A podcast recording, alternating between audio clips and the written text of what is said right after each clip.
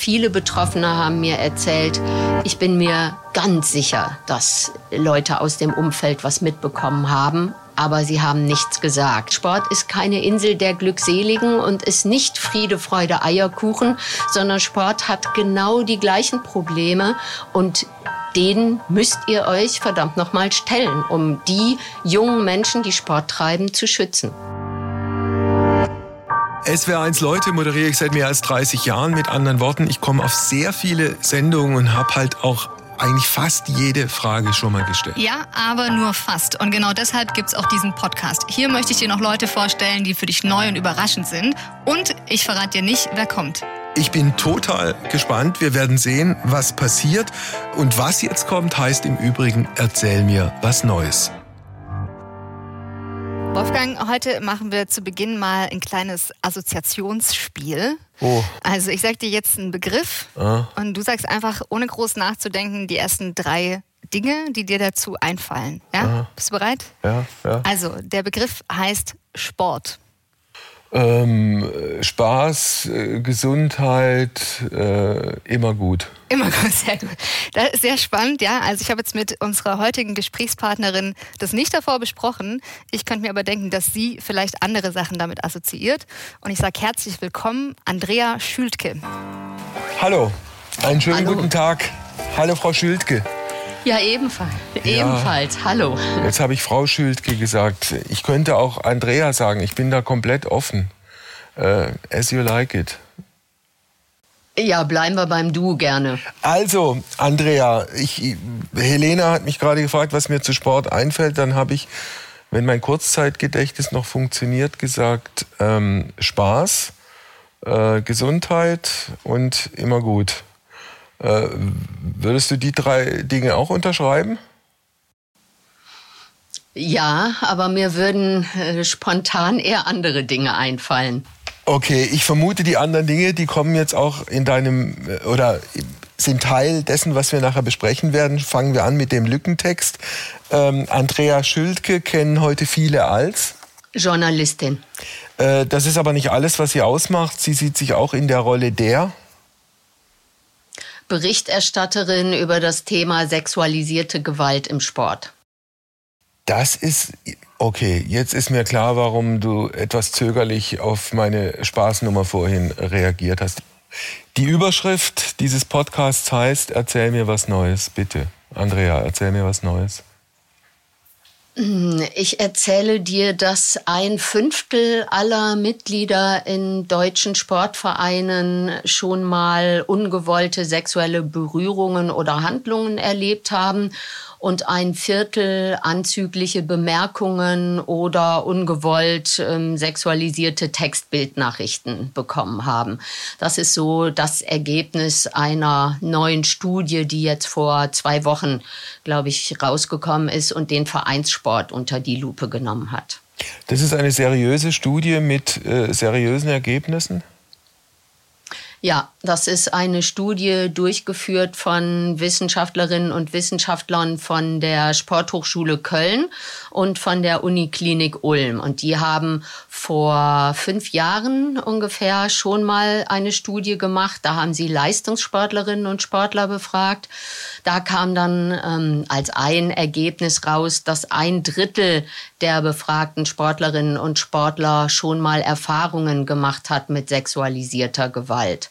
Und jetzt, diese neue Studie hat jetzt eben Daten aus dem Vereinssport geliefert. Äh, erzähl doch ein bisschen was über dich und wie du zu diesem Thema gekommen bist.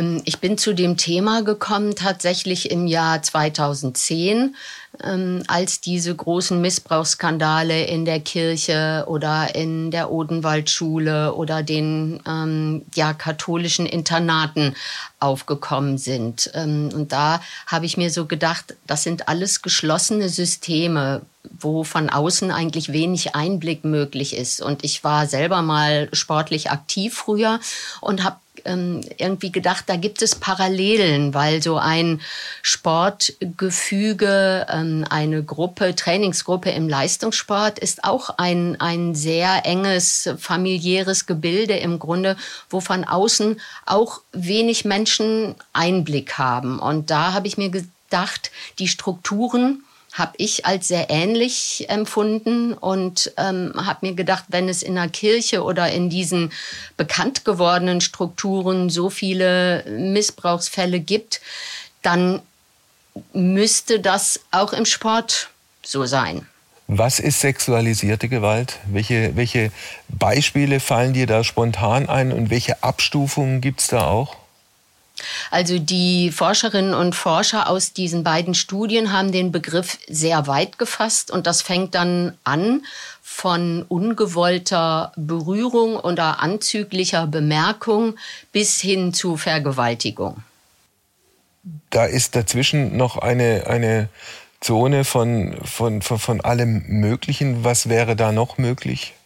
Oder was passiert da realiter auch? Ja, ne, wie, ge, wie gesagt, ähm, entweder so anzügliche Bemerkungen, auch unter äh, Teammitgliedern zum Beispiel, jetzt nicht nur ähm, ausgehend von Trainern oder Trainerinnen.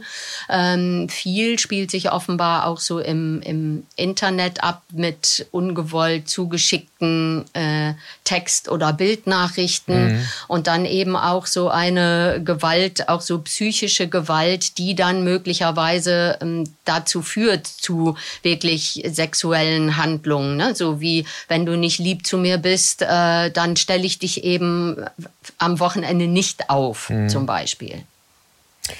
Äh, die Abhängigkeitsverhältnisse sind natürlich in diesen, in diesen Strukturen so, dass der junge Athlet, der junge Sportler, die junge Sportlerin immer das schwächste Glied in dieser, in dieser ganzen Kette sind. Äh, denen du dann in so, wenn die in so eine Situation äh, geraten, was empfehlen würdest? Sich früh das ist mitzuteilen? Das, äh, große das ist das große Problem, was, was im Moment diskutiert wird. Ähm, natürlich ist es sehr gut, wenn sich die Betroffenen jemandem anvertrauen, aber oft äh, hört man, sie haben entweder niemanden gefunden, dem sie sich anvertrauen könnten, ähm, weil sie in dem Verein möglicherweise ähm, keine Menschen sehen, zu denen sie Vertrauen haben könnten, beziehungsweise nur Menschen, die mit dem Trainer oder der Trainerin befreundet sind oder weil sie denken, wenn ich jetzt was sage, dann wird äh, der Trainer vielleicht von seinem Posten entfernt und mein ganzes Team hat, hat keinen Trainer mehr. Mhm. Ähm, ähm, weil sie denken, ich habe so ein großes Ziel vor Augen. Ich möchte mich vielleicht für Olympische Spiele qualifizieren oder ich möchte Weltmeisterin werden oder was auch immer. Und mit diesem Trainer erreiche ich das. Und deshalb muss ich das einfach durchziehen.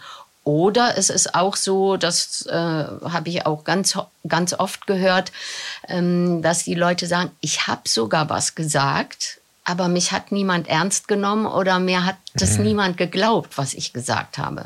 Also was du gerade geschildert hast, erinnert mich äh, an vieles, was ich so zu dem Thema äh, Gewalt in Familien und Übergriffe in Familien abgespeichert habe. Also angefangen damit, dass betroffene Kinder, Jugendliche äh, sagen, mir wird nicht geglaubt, dass sie Angst vor den Konsequenzen haben, dass die Familie zerbricht dass sie bestimmte Dinge, die sie sich wünschen, die sie sich vorstellen, dann auch nicht mehr erreichen können. Also da gibt es ganz offenkundig viele Parallelen. Ja, da gibt es sehr viele Parallelen und Betroffene haben auch oft gesagt, also jetzt besonders im Leistungssport, das ist wie eine Familie und auch mhm. der Sportverein ist wie eine Familie und ähm, Täter nutzen das auch ganz gezielt aus. Ähm, mhm. So, ich habe viele Gerichtsverfahren verfolgt und da habe ich ganz oft erlebt, dass, dass Täter sich eigentlich, und das waren dann immer Trainer, die in diesen Verfahren vor Gericht standen, dass die sich in die Familie regelrecht eingeschleimt haben, sage ich mal. Also suchen sich ähm, bewusst und gezielt das schwächste Glied aus, zum Beispiel alleinerziehende Mütter ähm, und unterstützen die in schwierigen Situationen, teilweise auch finanziell. Mhm. Ähm, und alle denken, oh Mensch, der ist, der opfert sich so auf, der, das ist so ein toller Typ. Und wenn dann Vorwürfe laut werden, dann heißt es direkt, nee, das kann überhaupt nicht sein. Der macht doch sowas nicht. Also wenn du diese Gerichtsverfahren ansprichst, ähm, such dir ein Gerichtsverfahren aus, das du selber begleitet, erlebt hast und das dir nachdrücklich und nachdringlich in Erinnerung geblieben ist. Ja, mir fallen äh, mehrere ein eigentlich. Ähm, aber ich fange mal vielleicht an mit einem Verfahren im Turnen. Äh, das, das läuft immer noch. Ähm, da hat eine betroffene Turnerin im Jahr 2016 Anzeige erstattet, nachdem sie festgestellt hat, sie war da schon lange nicht mehr aktiv und hat dann festgestellt, ähm, okay, mein Trainer hat immer noch nicht aufgehört, äh, Übergriffe auf seine Turnerinnen zu verüben. Und ich will, dass das aufhört. Und jetzt gehe ich zur Polizei mhm. und erstatte Anzeige. Und dann ähm, haben sich noch viele weitere angeschlossen. Es waren dann insgesamt 15 Turnerinnen, dann inzwischen junge Frauen, die ähm, dann Anzeige erstattet hatten. Es kam zum Prozess. Der ähm, Trainer hat teilweise gestanden. Ähm, es gab ein Urteil, ähm, das war so zweieinhalb Jahre danach, ähm, drei Jahre und acht Monate Haft. Mhm. Dann haben die Betroffenen sich auch gut gefühlt und haben gesagt, das war ein Erfolg, wir haben etwas erreicht. Und dann ist der Trainer aber in Revision gegangen. Das heißt, dann wanderte das Ganze zum Bundesgerichtshof. Der musste überprüfen. Das hat mehr als anderthalb Jahre gedauert. Dann kam das Ergebnis, ähm, okay, das Urteil wird in großen Teilen aufgehoben. Das heißt, es muss ein neues Verfahren beginnen. Das ähm, hat sich dann auch noch mal mehr als anderthalb Jahre hingezogen. Jetzt am 7. Oktober hätte es neu starten sollen und da war dann der Angeklagte verhandlungsunfähig. Jetzt mhm. ähm, geht das also frühestens nächstes Jahr los. Das heißt, das Ganze dauert seit Erstattung der Anzeige sechs Jahre schon mhm. und die Betroffenen können einfach nicht abschließen damit. Also die, das sind ja immens lange Zeiträume. Das gilt ja auch für andere Verfahren in der, in der Justiz, wo man von außen betrachtet sich fragt, in welchem System wir eigentlich leben, weil diese langen Zeiträume ja für alle eine immense Belastung sind. Helena. Ja, ich wollte mich jetzt auch noch mal kurz einklinken bei euch. Ich habe vorhin bewusst diesen äh, Einstieg gewählt, weil Sport für mich, äh, wie für viele andere ja auch, total positiv belegt ist. Ne? Und äh, dass man bei Sport nicht unbedingt sofort an sexualisierte Gewalt oder Missbrauch denkt, zieht natürlich auch Konsequenzen nach sich. Also zum Beispiel erschwert das die Präventionsarbeit, ne? weil manche Vereine das vielleicht als weniger relevant ansehen. Ähm, Sowas passiert doch hier bei uns nicht. Wie siehst du das? Wie nimmst du das wahr? Inwiefern unterscheidet sich sexualisierte Gewalt im Sport von anderen Bereichen, also zum Beispiel der Kirche? Da fällt mir jetzt spontan auch wieder diese Studie ein, aus der ich am Anfang zitiert habe, wo ja eine große Personenanzahl tatsächlich eine Gewalterfahrung im Sport gemacht hat. Und dennoch, das fand ich ganz bemerkenswert, haben der, der überwiegende Teil der Befragten dann gesagt, Sport hat trotzdem für mich etwas Positives. Ähm, und das, das fand ich sehr interessant, weil ähm, der Sport nimmt ja tatsächlich immer für sich in Anspruch, ähm, etwas Positives zu haben, ist positiv belegt, genau so wie du das ja am Anfang auch äh, gesagt hast oder wie, wie ihr beide das gesagt habt. Gesundheit, Spaß ja. und so weiter. Und ähm, deshalb erkennt man, glaube ich, so schwer oder will es auch nicht wahrhaben, dass auch der Sport genauso ein Teil der Gesellschaft ist wie, wie alle anderen Bereiche auch und dass auch im Sport Gewalt vorkommt. Und dem äh, stellen sich die Vereine oder die Sportorganisationen noch zu wenig, finde ich. Die ruhen sich aus auf diesem positiven Image. Und ich sage, Sport ist keine Insel der Glückseligen und ist nicht Friede, Freude, Eierkuchen, sondern Sport hat genau die gleichen Probleme und denen müsst ihr euch verdammt nochmal stellen, um die jungen Menschen, die Sport treiben, zu schützen. Äh, was dieses Thema sexualisierte Gewalt angeht, denkst du, man kann die einfache Rechnung aufmachen, je mehr es in den Leistungsbereich geht, je größer die Abhängigkeitsverhältnisse sind, desto gefährdeter sind dann entsprechend äh, die jungen Sportlerinnen und Sportler? Genau das hat, haben auch diese beiden Studien herausgefunden, wo man ja jetzt eben Vergleiche ähm, anstellen kann. Und da haben die Wissenschaftlerinnen auch gesagt, genau so ist das. Je höher das Leistungslevel ist, desto anfälliger sind die Athletinnen und Athleten für sexualisierte Gewalt, weil sie dann eben ähm, ihre sportlichen Ziele so intensiv verfolgen oder auch schon zum Teil erreicht haben, dass sie dafür einfach ganz, ganz viel in Kauf nehmen. Mhm. Ich würde gerne, wenn du einverstanden bist, einfach jetzt mal ein paar Sportarten äh, benennen wollen, um dich zu fragen, wie du da die jeweiligen Gefahren sexualisierter Gewalt einschätzt. Also fangen wir vielleicht mit dem Thema an, das du schon äh, angesprochen hast, das Turnen. Turnen ähm, schätze ich ähm, oder halte ich die Gefahr für Übergriffe ähm, für recht groß, weil die Turnerinnen ähm, oder überhaupt, weil man im Turnen sehr, sehr früh beginnen muss, um äh, bestimmten, um einen bestimmten Leistungslevel zu mhm. erreichen. Und da fangen ja die kleinen Kinder schon an mit dem Turnen. Und wenn da Übergriffe beginnen, dann äh, mit, sagen wir mal, sieben Jahren oder so, dann wissen die Kinder ja noch gar nicht, was mhm. da mit ihnen passiert. Vielleicht haben sie ein komisches Bauchgefühl, aber das ähm, schätze ich als große Gefahr beim Turnen ein. Sind da äh, besonders gefährdet fast ausschließlich Mädchen oder auch Jungs?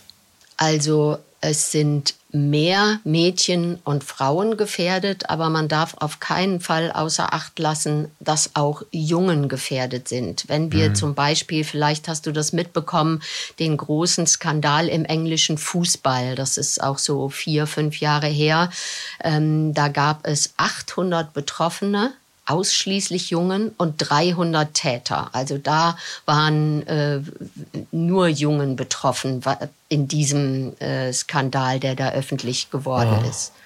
Also wenn du Fußball an, ansprichst, das verwundert mich aus einem ganz bestimmten Grund, nicht weil Fußball äh, jetzt moralisch, ethisch die bessere Sportart ist, aber weil eben so viele einfach mit dabei sind. Also die Abhängigkeitsverhältnisse sind, sind schwerer herzustellen, denke ich mal, als jetzt in der Kombination junge Turnerin und ihr Trainer. Ähm, also du meinst, im Fußball ist es, äh, du gibt es weniger mehr, Abhängigkeitsverhältnisse? Ja, du hast, na, und, und es sind mehr Leute drumherum, die was mitkriegen. Und wenn jemand was mitkriegt, ja, dann, dann das, äh, hält, sich, hält sich der potenzielle Täter vielleicht ein bisschen mehr zurück. Oder ist es naiv gedacht?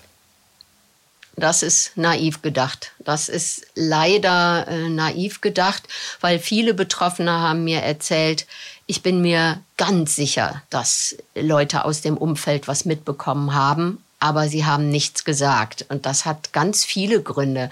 Einmal ähm, ist es ganz schwierig, Ehrenamtliche äh, zu finden, die in einem Sportverein vielleicht Training geben oder die den Kassenwart machen oder die Kassenwartin oder sowas, weil ähm, heutzutage äh, lädt sich keiner mehr gerne sowas auf. Das heißt, es werden händeringend Menschen gesucht und da ist die, die Einfallshürde sehr niedrig. Da wird nicht groß geprüft und dann sind die Menschen halt ganz oft sehr nett ähm, und keiner traut denen das zu. Und wenn, dann sagt man, oh nee, wenn ich da jetzt was sage, dann mhm. hat diese Mannschaft XY keinen Trainer mehr.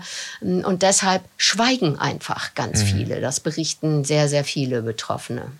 Das ist, glaube ich, auch ein, ein Teil dieses Problems. Also wenn man das, wenn man hört, sexualisierte Gewalt, äh, Vergewaltigung, schreckliche Übergriffe, dann neigt man dazu, sich einen Zombie vorzustellen als Täter. Und wenn dann der Täter vor einem steht, stellt man fest, das ist ein ähm, eher schwacher, eher kleiner, eher unscheinbarer, eher einer mit, mit nicht so viel Selbstwertgefühl ausgestatteter.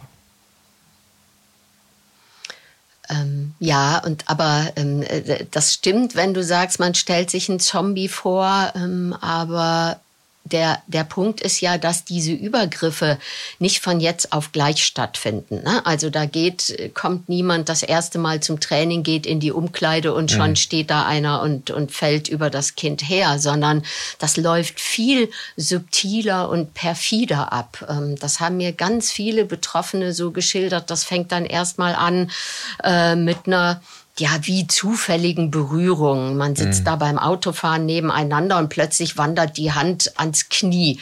Ähm, und dann ist sie ganz schnell wieder weg und dann hat sich der Betroffene oder die Betroffene gedacht, ah, das war ein Versehen. Und dann wird das immer, kommt das immer häufiger vor und wird so langsam gesteigert. Dann wird plötzlich ein, ein Kuss gegeben, erst auf die Wange, dann auf den Mund. Dann wird das alles so gedeichselt bei Autofahrten, dass immer dieses Kind, was äh, der äh, Täter sich ausgeguckt hat, als letztes nach Hause gefahren wird, ähm, damit dann da genug Zeit ist für die geplanten Übergriffe. Ne? Mhm. So funktioniert das und deshalb ähm, sind das, die Täter müssen nicht unbedingt Gewalt anwenden, um die Kinder auf ihre Seite zu bekommen oder äh, gefügig zu machen, sondern das läuft so ganz langsam und hm. ganz geplant strategisch ab. Das heißt, die sind sehr kreativ in ihrer Vorgehensweise und verfügen oft auch über große manipulative Fähigkeiten? Absolut, ja. Ähm, die, die Turnerin, von der ich äh, erzählt habe, die hat das als Spinnennetz beschrieben. Und sie hat gesagt, da, du wirst immer weiter eingelullt und dann mit Bevorzugung oder Beachtung, Missachtung gestraft und du, du wirst da immer weiter eingesponnen in dieses Netz, ähm, dass du hinterher einfach gar nicht mehr rauskommst. Mhm. Du kennst jetzt, und das schließe ich aus dem, was du, was du uns bisher erzählt hast, du, du, du kennst jetzt so viele auch Einzelgeschichten und betroffen bei Kindern und Jugendlichen sind ja immer Eltern. Würdest du sagen, die Eltern haben entweder wirklich nichts mitbekommen oder sie haben die Augen zugemacht? Ich glaube, äh, es gibt sowohl als auch. Ich glaube, es gibt Eltern, die nichts mitbekommen haben, weil die Kinder das geheim gehalten haben, weil sie sonst eben den Sport verloren hätten, der ihnen so wichtig war. Es gibt aber auch Eltern, die was mitbekommen haben und nichts unternommen haben, ähm, weil möglicherweise, das gehört auch zur Täterstrategie, dass die Täter sich eben bei in die Familien einschleimen und auch mhm. gezielt äh, an die Eltern ranmachen. Und wenn dann das Kind sagen würde, äh, Mama, Papa, ähm, ich möchte da nicht mehr hin, äh, der macht was mit mir, ähm, dann hat der Täter schon erreicht, dass die Eltern an den Aussagen des Kindes zweifeln und die vielleicht auch gar nicht ernst nehmen oder so wegwischen. Mhm. Ähm, und es gibt aber auch Eltern, die dann irgendwann etwas gemerkt haben. Eine Mutter zum Beispiel einer Reiterin hat das durch einen Chat auf dem Handy ihrer Tochter erkannt, ähm, dass da, ähm, dass der Reitlehrer ähm, die Tochter missbraucht oder ihr sexualisierte Gewalt antut. Und die hat das sofort unterbunden, gestoppt und äh, haben Anzeige erstattet äh, und dann auch eine Verurteilung des Täters erreicht. Das bedeutet und ein Vater, ah. ja, ein, ein, wenn ich das noch kurz Klar. sagen darf, der Vater eines eines Judoka zum Beispiel, ähm, der hat das, der war auch erst hat er den, den Trainer seines Sohnes als seinen Freund empfunden, weil die sich auch so über vieles ausgetauscht haben. Und er ist irgendwann stutzig geworden, als dieser Trainer ihn über einen jungen Judoka etwas erzählt hat. Und da ist dem Vater, äh, ja, ist ihm das komisch vorgekommen, so eine Nähe zwischen dem Trainer und diesem Judoka. Und das fand er plötzlich nicht mehr in Ordnung, hat dann seinen Sohn gefragt, ähm, sag mal, ist da was gewesen? Und dann hat der Sohn gesagt, ja. Ähm, und dann hat der Vater auch alles dran gesetzt, ähm, das ja aufzuklären oder diesen Trainer vor Gericht zu bringen und hat sich auch schwere Vorwürfe gemacht, mhm. dass er es, dass er sein Kind nicht beschützen konnte. Was lernen wir jetzt draus? Jetzt gibt es zwei Möglichkeiten, die mir, zwei Möglichkeiten, die mir spontan einfallen. Zum einen, klar, wenn du, wenn du das Internet nimmst und die sozialen äh, Medien und die Möglichkeiten da über Chats, was auch immer, entsprechend äh, Dinge zu inszenieren, große Gefahr auf der einen Seite. Auf der anderen Seite, das Thema sexualisierte Gewalt ist ja, hat medial ja inzwischen einen ganz anderen Stellenwert als noch vor fünf oder zehn Jahren. Mit anderen Worten, das müsste doch eigentlich dann auch Tätern ihre, ihre, ihre Arbeit und ihre Vorgehensweise erschweren. Oder wie schätzt du das ein? Also ich schätze das auf jeden Fall so ein, dass es ähm, viel mehr Aufmerksamkeit bekommt, das Thema, ähm, auch im Sport. Und das, das ist gut so, ähm, weil das viel mehr Menschen auf dem Schirm haben. Da hat sich sehr, sehr viel bewegt. Aber das Schwierige ist, glaube ich, dieses Wissen darum und das, das Handeln dann auch, das entsprechende Handeln im Sinne der Kinder an die Basis zu bringen, also an, in kleine Vereine. Ähm, ne, stell dir mal vor, so ein, ein Verein mit, sagen wir mal, 150 Mitgliedern, die haben so viel zu tun, um das alles mhm. äh, an, am Laufen zu halten. Sportanlagen, jetzt noch Corona und so weiter. Und wenn man denen jetzt noch sagt, ihr müsst dringend ein Kinderschutzkonzept machen, ihr müsst äh, einen Ansprechpartner oder Ansprechpartnerin haben für Kinderschutz, ihr müsst Fortbildungsveranstaltungen besuchen, dann sagen die, was sollen wir denn noch alles machen und mhm. wir machen das ehrenamtlich, das wächst uns alles über den Kopf. Und das ist das Wichtige, glaube ich, diese Vereine an der Basis von der immensen Wichtigkeit dieses Themas zu überzeugen, weil sie haben ja auch eine Verantwortung für das Wohlergehen der Kinder, die bei ihnen Sport machen. Eben, und ich meine, man muss ja nicht unbedingt jetzt Seminare und Fortbildungen veranstalten, um einem ehrenamtlich Tätigen in einem Sportverein klarzumachen, dass Übergriffe gegen Kinder nicht gehen. Das ist gesellschaftlich zu Recht tabuisiert und muss, wenn es stattfindet, äh, sanktioniert werden. das ist das ist so, aber ähm, ich glaube, die Vereine ähm, oder Menschen im Sport brauchen Handwerkszeug, um mhm etwas zu erkennen, also ne, um, um zu viel schneller zu bemerken, hey, das, was der Trainer da macht, mhm. ist nicht in Ordnung. Ähm, wie kann das sein, dass der immer mit seinem Sportler bei Wettkampffahrten auf einem Zimmer übernachtet? Das geht gar nicht. Das ist ein absolutes No-Go. Wir müssen Regeln aufstellen über den Umgang, den wir als Erwachsene mit den Kindern haben möchten, der für uns in mhm. Ordnung mhm. ist. Also nie gemeinsam übernachten, nie gemeinsam miteinander, also Trainer und oder erwachsene Kinder miteinander duschen gehen, ähm, immer anklopfen, die Privatsphäre der der Kinder respektieren. Mhm. All solche Regeln, die uns vielleicht selbstverständlich sind, die müssen da festgeschrieben werden und da muss natürlich geguckt werden, dass die auch umgesetzt werden. Das zum einen, zum anderen und das wäre sozusagen meine allerletzte Frage, wünschst du dir von der Politik auch ein, ein anderes und stärkeres Interesse für dieses Thema oder denkst du, da ist schon vieles auf dem richtigen Weg? Das ist ganz interessant, dass du das ansprichst. Äh, die Ampelkoalition hat tatsächlich im Koalitionsvertrag ähm, etwas festgeschrieben, nämlich ein Zentrum für Safe Sport. Das hat ähm, die Athleteninteressenvertretung Athleten Deutschland vor einem Jahr ins Gespräch gebracht, diese Idee. Das soll eine, ja, ich sag mal, Servicestelle, ein großes Netzwerk sein, an das Athleten sich wenden können, wenn sie ähm, Übergriffe bemerken, wohin sich Eltern oder Vereine auch wenden können, wenn sie Fragen dazu haben. Und das soll ein Netzwerk sein aus Fachberaterinnen, Juristen, ähm, Psychologen, ähm, äh, ja, allen Menschen, die mit diesem Thema umgehen, die Ahnung davon haben und äh, umfassend dazu beraten können. Das ist, äh, das gibt es in Deutschland noch nicht. Es gibt ganz wenig Stellen überhaupt,